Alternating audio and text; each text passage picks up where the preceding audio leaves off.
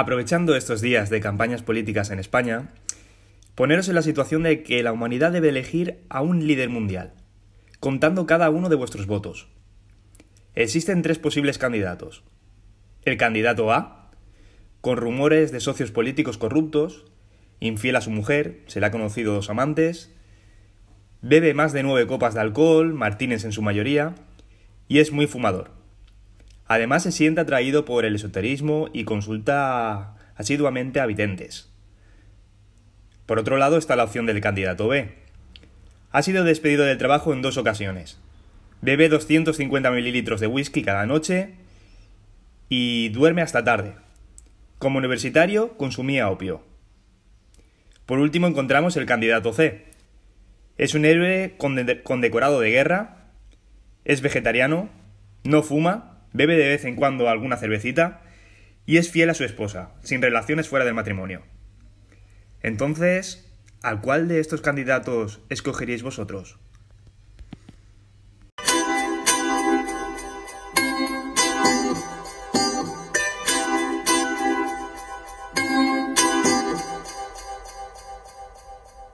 La curiosidad mató a... Hola curiosos y curiosas, ¿qué tal estáis? Lo primero que quiero deciros es gracias. Gracias por todas vuestras reproducciones, por vuestros me gusta, por vuestros comentarios y por toda esa retroalimentación que se considera necesaria en todo nuevo proyecto. De verdad que toda esa energía positiva han sido y son como ladrillos para construir este canal de podcast. Y la mejor manera de devolveros el favor que tengo es emitiendo otro episodio que esté a vuestra altura. Y es que el episodio de hoy os va a encantar. Al igual que en el anterior episodio, la pregunta introductoria será resuelta al final. Ahora lo que os tengo preparado es un nuevo top 5 de curiosidades para que seáis unos eruditos sobre la peculiaridad de nuestro mundo y de aquellos que vivimos en él.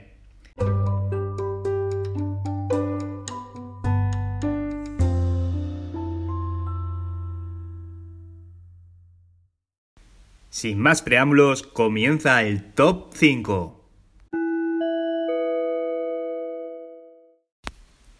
En el número Cinto. Médicos que pagaban a sus pacientes.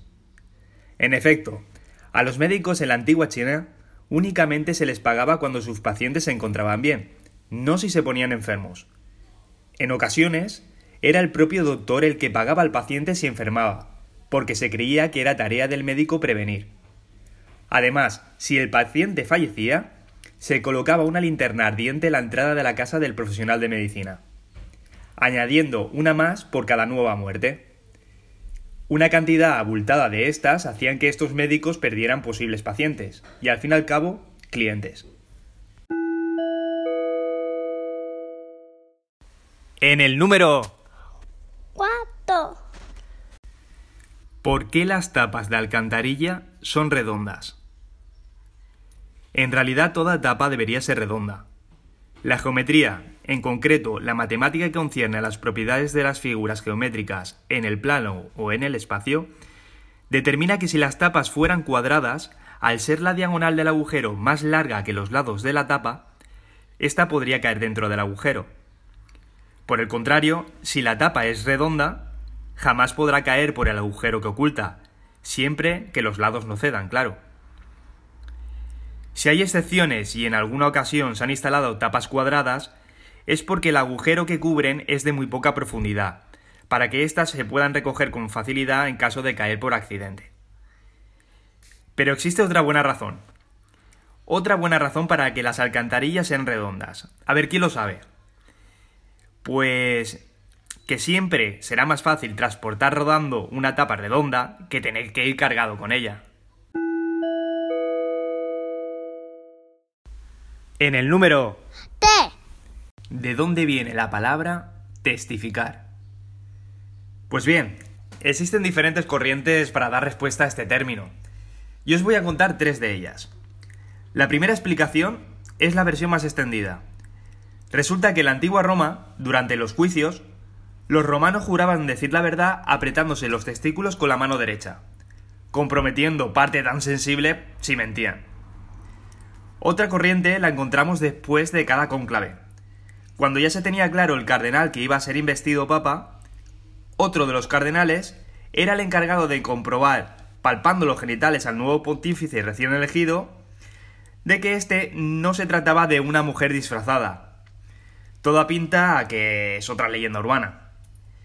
Y por último, la versión de mayor fiabilidad y apoyada por más expertos. Esta es la que proviene de la palabra testigo, y esta a su vez del antiguo vocablo testiguar, derivado del latín testificare.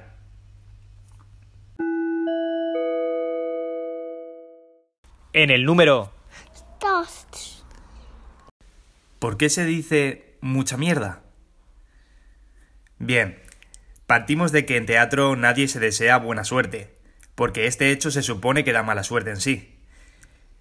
En inglés se utilizan expresiones que significan rompete una pierna, en Alemania rómpete el cuello y la pierna, y en España, en su lugar, utilizamos una expresión mucho más escatológica, mucha mierda. En los siglos XVII y XVIII, los, espe- los espectadores composibles, es decir, aquellas clases más adineradas, acudían al teatro en carruaje de caballos. Estos eran los que arrojaban sobre el escenario más monedas o menos en función de cuánto les había gustado la obra. Entonces, era una regla muy sencilla. Cuanto mayor número de carruajes de caballos, mayor cantidad de excrementos y por lo tanto mayor recaudación. Así que, mucha caca para todos.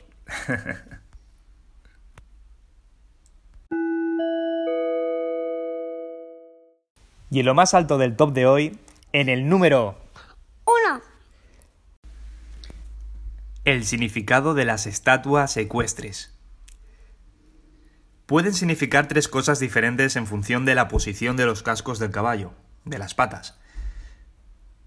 Si los cuatro cascos reposan en el suelo, entonces su jinete murió de muerte natural. Si una de las patas está al aire, el jinete murió después a causa de las heridas del combate. Y por último, si dos patas están levantadas, el jinete murió directamente en el campo de batalla.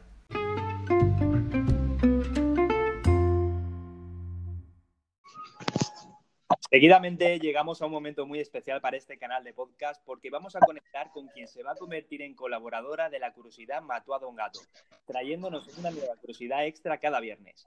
Ella es Adamaite, fiel seguidora del podcast y de mis cuentas de redes sociales, pero ante todo, una buena amiga. Hola, Adamaite. Hola gatunos, os traigo una curiosidad sobre el scrapbooking y os preguntaréis qué es eso del scrapbooking. Pues os diré que es una manualidad de origen estadounidense que se conoce desde el 1800 y que está dedicada en un principio a crear álbumes de recuerdos utilizando fotos, recortes de papel y multitud de adornos como lazos, pegatinas, telas y un largo etcétera y al lado se escribe una pequeña memoria explicando los eventos que recoge las fotografías. La traducción de la palabra scrapbooking sería algo así como libro de recortes. Ah, muy interesante lo que nos cuentas. Y tengo entendido que practicar scrapbooking tiene beneficios sobre nuestra salud, ¿no es así? Pues sí, el scrapbooking es una de las manualidades que más activa nuestra mente y que está especialmente recomendada para practicar con niños y con personas mayores. Entre los grandes beneficios del scrapbooking está a nivel cognitivo, pues favorece mucho la concentración, la planificación y la resolución de problemas. Existe un beneficio a nivel emocional porque estimula la creatividad, la confianza en uno mismo y la afectividad. Y un beneficio físico porque favorece la coordinación, la estimulación sensorial y la motricidad fina. Así que ya sabéis, gatunos, todo el mundo a practicar scrapbooking. Interesantísimo lo que nos has traído, Adamaite, para el día de hoy. Muchas gracias y hasta la próxima. Hasta pronto. Y recordad, si queréis adentraros en este mundillo del scrapbooking, podéis seguir a nuestra colaboradora en su cuenta de Instagram como Adamaite. Y tras el top de hoy voy a dar respuesta a la pregunta introductoria.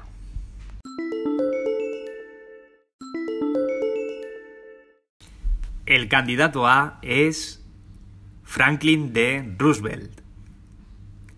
El candidato B es Winston Churchill.